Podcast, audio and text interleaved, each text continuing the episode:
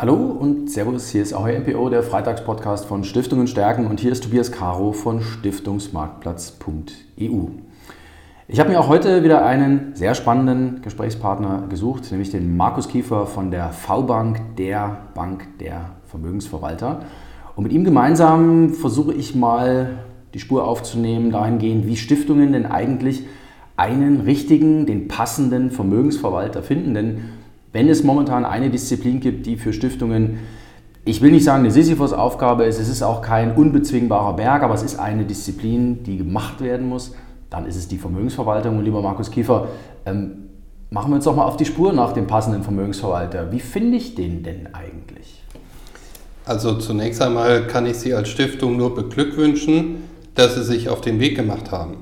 Weil meine Erfahrung ist die, dass äh, vor der Frage, wer ist der richtige Vermögensverwalter, oft die Frage gesetzt wird, wo kann ich äh, es rechtfertigen, wenn etwas schief geht. Mhm. Äh, und so bevorzugt man gerne die eigene Sparkasse oder eine deutsche Bank, weil wenn es da mal schief geht und Kapitalanlage, da gibt es ein Auf, es gibt aber auch ein Ab. Mhm. Ähm, aber wenn es da mal abgeht und ich bin bei der Sparkasse, macht mir als Stiftungsvorstand keiner einen Vorwurf. Ja, zu wem hätte ich denn sonst gehen sollen? Also von daher, wenn Sie sich aufgemacht haben, einen Vermögensverwalter zu finden, dann äh, kann man Sie schon mal beglückwünschen, dass Sie den Mut aufgebracht haben, weg von Marke hin zum Expertentum zu gehen. Mhm. Denn Vermögensverwalter sind in der Tat die Experten, wenn es darum geht, wie man mit Wertpapieren und dort auch insbesondere nicht nur im Renten, sondern auch im Aktienbereich entsprechende Stiftungsgelder anlegen kann. Und äh, wie man einen Vermögensverwalter findet, ich denke, zunächst einmal äh, sollte man sich einige grundlegende Fragen stellen. Also, soll Ihr Vermögensverwalter vor Ort sitzen? Soll Ihr Vermögensverwalter äh, in der Region sitzen? Oder ist es für Sie als Stiftung, weil Sie selber bundesweit aktiv sind, äh, unerheblich? Mhm.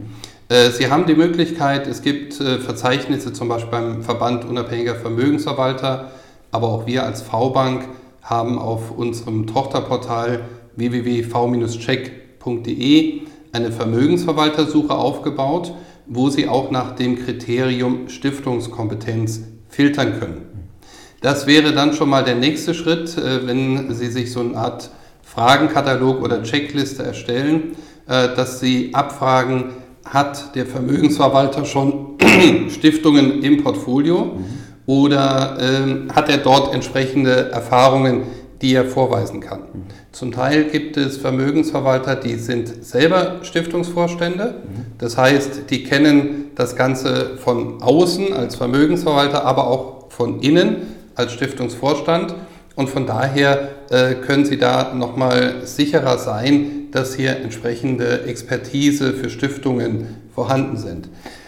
Da würde ich gerne mal einhaken wollen, und zwar bei dem Punkt, ähm, dass äh, Vermögensverwalter auch Stiftungsvorstände sind. Jetzt kann es eine Idee für eine Stiftung sein, auch einen Vermögensverwalter proaktiv dafür zu gewinnen, in die Gremien zu gehen, um einfach, sagen wir mal, das Thema Expertise zu stärken. Weil ich stelle mir so vor, wenn ich dann auch mit der Stiftungsaufsicht mal diskutiere, warum ich dies und jenes gemacht habe, tue ich mich vielleicht ein Stückchen leichter, wenn ich zum Beispiel meinen Vermögensverwalter hinschicke oder wenn der mich entsprechend brieft, pass mal auf, so und so kannst du das begründen.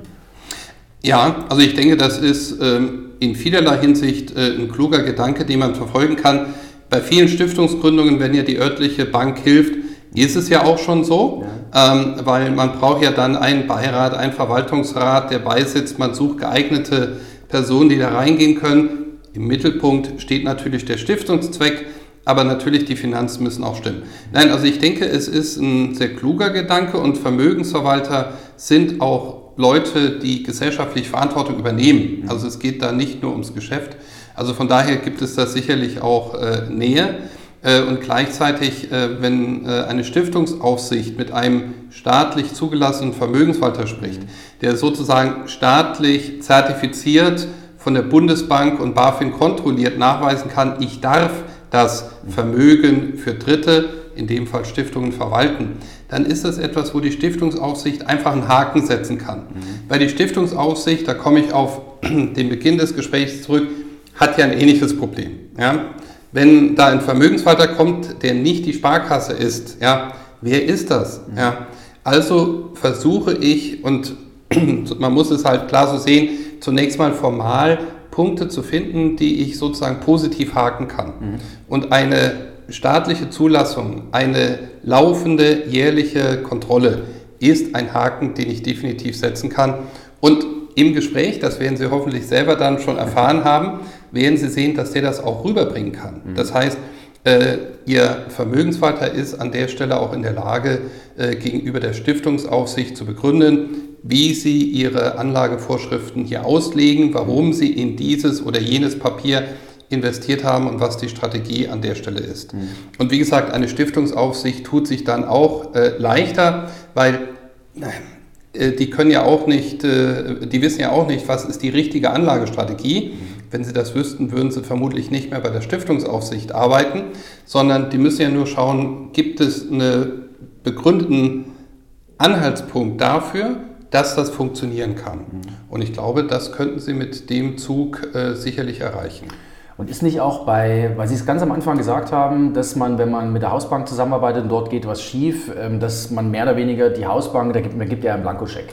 Vermögensverwalter gibt man diesen nicht, aber ist nicht der eigentlich, weil er Unternehmer ist, weil er ins eigene Risiko auch geht, wenn er ein Mandat verwaltet, ist das nicht eigentlich die, der viel bessere Gleichklang der Interessen, wenn ich mit, als Stiftung mit einem Vermögensverwalter arbeite? Weil der wird doch das Mandat einer Stiftung äh, unter Umständen nochmal sorgfältiger betreuen, als das vielleicht die Hausbank tut, wo wiederum diese Vermögensexpertise zwar da ist, aber vielleicht auch nicht so speziell wie für eine Stiftung. Also ich glaube, jetzt muss man äh, ganz klar differenzieren. Mhm. Also ich glaube, dass jeder, der Stiftungen finanziell betreut, versucht, hier das Bestmögliche mhm. herauszuholen für die Stiftung. Mhm. Das gilt für die örtliche Sparkasse, das gilt aber auch für den Vermögensverwalter. Mhm. Ich glaube, man muss die Dinge anders betrachten. Also man muss überlegen, was kann der andere strukturell? Was mhm. meine ich damit? Mhm. Eine Sparkasse sagt, ich kenne am besten meine Sparkassenprodukte und deswegen verkaufe ich die. Mhm. Das können die besten Produkte am Markt sein, müssen sie aber nicht. Mhm. Ein Vermögensverwalter wiederum hat in der Regel keine eigenen Produkte. Das heißt, wenn er Ihnen etwas empfiehlt, dann kann er aus dem gesamten Markt das herausgreifen, von dem er überzeugt ist. Also das heißt, hier ist der Vermögensverwalter schon strukturell ganz anders unterwegs, wie es ein Berater einer Bank oder Sparkasse sein kann. Und ich glaube, das ist ein Punkt. Der nächste Punkt ist, wenn man sich die Qualifikation anschaut. Viele Vermögensverwalter kommen ja gerade aus diesen Häusern und waren dort Leiter Portfolio Management oder waren dort auch äh, entsprechend im Private Banking tätig. Das heißt, es sind wirklich Experten, die den ganzen Tag nichts anderes tun. Mhm. Und ich glaube, da liegen die Stärken, die natürlichen Stärken, weil nochmal, auch die Kolleginnen und Kollegen bei einer Sparkasse, bei einer Volks- und Raiffeisenbank, bei einer Deutschen Bank ETC mhm. tun ihr Bestes und äh, wollen auch die Stiftung voranbringen. Mhm. Das heißt, wenn ich mich jetzt mit einem Vermögensverwalter auseinandersetze, dann brauche ich auch ein Gefühl dafür, also Track Record, also im Sinne von Leistungsnachweis, den sollte ich als Stiftung wahrscheinlich erfragen.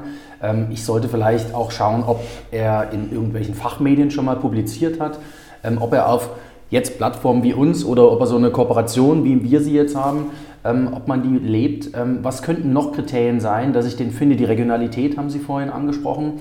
Ähm, was könnte denn eventuell so ein, vielleicht so ein weicher Faktor sein? Hat es viel mit der Person des Gegenübers dann am Ende des Tages zu tun? Ist das der entscheidende Faktor? Ja, also am Ende des Tages werden Sie Ihre Frageliste abgearbeitet haben und ich hoffe auch für die Branche, dass Sie mehr als einen finden würden, wo Sie sagen, der passt. Ja. Und dann äh, wird es eben äh, an den Punkt kommen, wo Sie, ähnlich wenn Sie ein Privatanleger wären, sagen müssen, dieser Frau, diesem Mann kann ich vertrauen. Mhm. Weil am Ende des Tages es ist Vertrauenssache, mhm. ähm, weil der Vermögensverwalter agiert eigenständig. Mhm. Das ist das Mandat. Also auch da vielleicht nochmal zurückkommt auf dem, was Sie gesagt haben. Also ein Vermögensverwalter kann auch wie eine Sparkasse eigenständig agieren. Ja, das ist ja sozusagen sein Auftrag. Mhm. Das Depot wird auf den Namen der Stiftung zwar eröffnet mhm. und das Reporting geht an die Stiftung, aber auf der anderen Seite ist es so, ähm, dass der Vermögensverwalter eigenständig agiert, mhm. um eben schnell am Markt zu handeln. Mhm. Weil Sie als Stiftungsvorstand Sie haben vielleicht einen Beruf, weil Sie Ihre Stiftung ehrenamtlich machen, das kostet Zeit. Sie wollen sich auch für Ihren Stiftungszweck einsetzen, auch das kostet Zeit und Aufmerksamkeit. Und Sie wollen sich ja ein Stück weit mit Ihrem Vermögensverwalter an der Stelle entlasten. Mhm. Was vielleicht auch noch ein Kriterium sein kann, neben diesem soften Punkt, der glaube ich am Ende steht und äh, entsprechend getroffen mhm. werden muss, ähm, ist auch vielleicht ein Stück weit Prozesse. Mhm. Also dass man auch nochmal hinterfragt, wer kann mich nicht nur im Sinne von Anlagevorschlag mhm. Und Umsetzung des Anlagevorschlags, sondern dann auch, ich sag mal, in der Abarbeitung mhm. des Ganzen unterstützen. Mhm. Äh, viele Stiftungen legen freiwillig nach HGB Rechnung, müssen also dann, wenn es Wertpapierbestände gibt, diese verbuchen. Mhm. Ähm, sie müssen aber auch auf jeden Fall aufsichtsrechtliche Erfordernisse wie zum Beispiel Behaltenachweise mhm. nach 36a erfüllen. Und äh, diese Dinge ähm, müssen ja auch gemacht werden. Und mhm. hier ist es so, ähm, das ist etwas, was wir zusammen mit einem Netzwerkpartner, einem Fintex, äh, wie wir es mhm. liebevoll nennen, gemacht haben, Finteca, ähm, wo wir auch als V-Bank eine vollautomatisierte digitale Unterstützung im Bereich Steuerreporting bieten können, mhm. äh, weil alles das, was Sie an Prozessen nach hinten raus einsparen an Zeit, kostet Sie weniger, beim Steuerberater beispielsweise, aber auch mhm. bei Ihrer eigenen Buchhaltung. Mhm. Und das können Sie mir für den Stiftungszweck aufwenden und es ist ja auch so, sichere Prozesse heißt sicheres Reporting. Mhm. Sicheres Reporting heißt, man kann ihnen keinen Vorwurf machen. Sie haften ja für das, was sie da tun. Mhm. Also man kann ihnen keinen Vorwurf machen, sie hätten da was übersehen oder die Dinge nicht richtig dargestellt. Mhm. Das übernimmt hier in dem Fall zum Beispiel das digitale Steuerreporting. Also das kann mhm. vielleicht auch noch ein Aspekt sein. Mhm. Also wer macht mir einen guten Anlagevorschlag? Ähm, zu wem kann ich Vertrauen haben? und wer unterstützt mich auch nach hinten raus, mhm. damit die Dinge nicht nur vorne ordentlich Rendite reinbringen, mhm. äh, sondern dass ich dann äh, sozusagen nicht die Wohnung vollgerümpelt habe mhm. und mühevoll jetzt äh, die Möbel sortieren muss. Ja, vor allem ein, ein gutes Reporting äh, macht einen ja auch sprechfähig, nach innen wie nach außen. Und das ist in den Gremiendiskussionen ist das wichtig, sprechfähig zu sein, aber natürlich auch gegenüber Finanzamt und äh, Stiftungsaufsicht ist es einfach wirklich eine Disziplin, heute sprechfähig zu sein und Zahlenmaterial liefern zu können, das am Ende des Tages belegt, dass ich sachgerecht mich um das Thema Vermögen gekümmert habe als Stiftungsvorstand oder Stiftungsverantwortliche. Ähm, Sie haben äh, vorhin das Thema Fonds angesprochen. Ich persönlich finde es nicht so schlecht, wenn ein Vermögensverwalter einen Fonds hat. Nicht alle haben einen, bin ich völlig bei Ihnen. Ähm, ich finde aber, dass ein Fonds relativ transparent macht, wie so das Handwerk in einem, bei einem Vermögensverwalter funktioniert. Also man kann relativ schön ablesen, ähm, was macht er denn? Was verfolgt er für eine grundsätzliche Idee? Ähm, ist so, wenn ein Vermögensverwalter einen Fonds hat, ist das für Sie auch so eine Art, ich sage mal, Leistungsnachweis, wie er arbeitet? Kann man da schon was rauslesen zu dem, wie er dann mein Stiftungsvermögen verwaltet? Also, wenn Sie zum Konditor gehen und eine Schwarzwälder Kirschtorte kaufen, die Ihnen schmeckt, mhm. würden Sie dann behaupten, der Konditor kann alles? Sicherlich nicht. So ist es auch mit einem Fonds. Also der Fonds des Vermögenshalters ist sicherlich auch ein Indiz, ein starkes. Mhm. Ähm, es ist allerdings ein Teilaspekt, weil Sie müssen ja genau schauen, welche Aufgabe hat der Fonds, welche Zielsetzung hat der mhm. Fonds. Und Vermögensverwaltung besteht ja darin, verschiedene Bausteine, die mhm. in verschiedenen Situationen auch entsprechend reagieren, sich vielleicht auch ausgleichen, ja. zusammenzustellen. Das heißt, wenn Sie nur die Schwarzwälder Kirschtorte betrachten und sagen, die schmeckt lecker, dann macht das vielleicht Lust auf mehr von dem Konditor, mhm. muss aber nicht und darf und sollte auch nicht das einzige Kriterium sein. Äh, weil, und vielleicht auch nochmal Fonds, äh, und das äh, war ja auch ein struktureller Unterschied.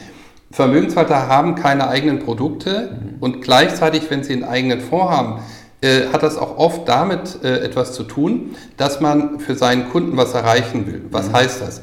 Bestimmte Anleiheemissionen können Sie zum Beispiel nur ab Losgrößen von 100.000 Euro zeichnen. Ja. So, das heißt, wenn ich hier ein Depot habe äh, von einer Million mhm.